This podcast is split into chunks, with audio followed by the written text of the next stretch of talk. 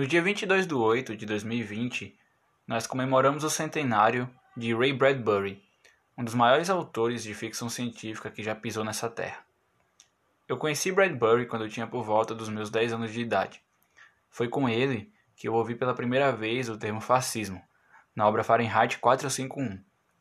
Obra essa que se passa em um futuro distópico, onde os livros foram banidos e qualquer um que seja encontrado com um livro tem a sua sina decretada em meio a lança-chamas.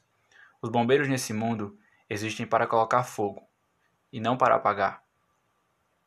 Com o passar dos anos, eu fui conhecendo outros autores, conhecendo outros mundos e me encantando por aquele que é a maior expressão artística que os seres humanos possuem, a literatura. É um tanto quanto engraçado falar sobre Bradbury atualmente. Seu centenário caiu em um período da história do nosso país um tanto complicada para a literatura. Recentemente vem sendo debatido, na nossa política atual, um novo imposto sobre as obras literárias. Um imposto que pode dificultar ainda mais o acesso à literatura em um país que, mesmo possuindo escritores reverenciados mundialmente, é um país onde também possui um dos menores índices de leitores do mundo. Eu ouvi pessoas falando que o imposto no livro não é algo tão grande assim. Que um livro que hoje poderia ser 100 reais, com esse novo imposto passaria a ser 105. E ao ouvir isso, eu realmente me esforcei para saber se a pessoa se sente confortável em pagar 100 reais em um livro. Eu posso pagar 100 reais em um livro, com um leve esforço, mas eu posso. Mas nem por isso quer dizer que eu me sinto confortável em pagar tudo isso em uma obra literária. Acho que eu não preciso debater aqui os outros problemas socioeconômicos que o nosso país possui para chegar à conclusão que 100 reais faz uma diferença enorme no nosso bolso. Taxar o livro é uma metáfora para queimá-lo, e mais uma vez querer que apenas a elite tenha acesso a eles. E como bem sabemos, obras literárias não são feitas por pessoas da elite, mesmo que as pessoas que os tenham feito venham ocupar o status de elite um dia.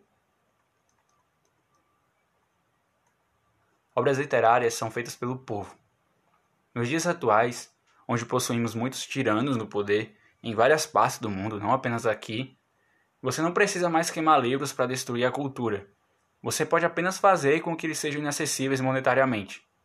Bradbury possui um conto, um conto incrível chamado Os Últimos Sacramentos, onde o protagonista se transporta em uma máquina do tempo até o leito de morte de Oscar Wilde, Alan Poe e Herman Melville, o personagem consola esses escritores ao pé da cama, aos seus últimos momentos de vida, com afeto e a admiração de um leitor apaixonado e agradecido. Ele sacramenta a certeza de uma vida eterna em mão dos leitores do futuro, já que os três morreram praticamente esquecidos e só iriam ter reconhecimento muito, muito mais tarde.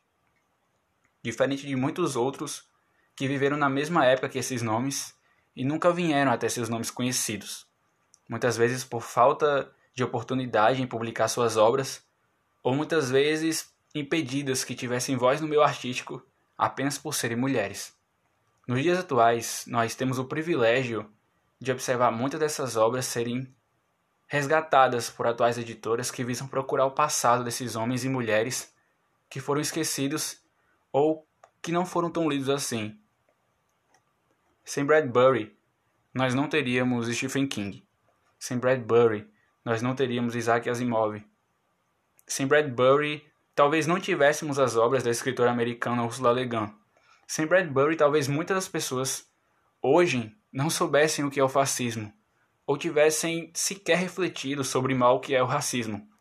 Tema esse que ele também abertamente debatia muito, em plena época de segregação racial americana. Era um escritor branco, que teve o privilégio de defender as pessoas oprimidas. E assim o fez. Eu não estudei em uma universidade porque era muito cara. Toda a minha formação eu consegui nas bibliotecas públicas, porque era muito mais fácil. Por isso leia, leia sempre, dizia Bradbury. E por ironia do destino, Fahrenheit 451 se tornou o livro mais emprestado nas bibliotecas públicas do mundo. A obra formou e contribuiu com a formação de milhares e milhares de leitores.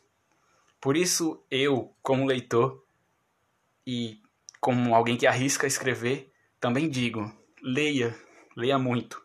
Leia Clarice Lispector, leia Machado de Assis, leia Adélia Prado, leia Nelson Rodrigues.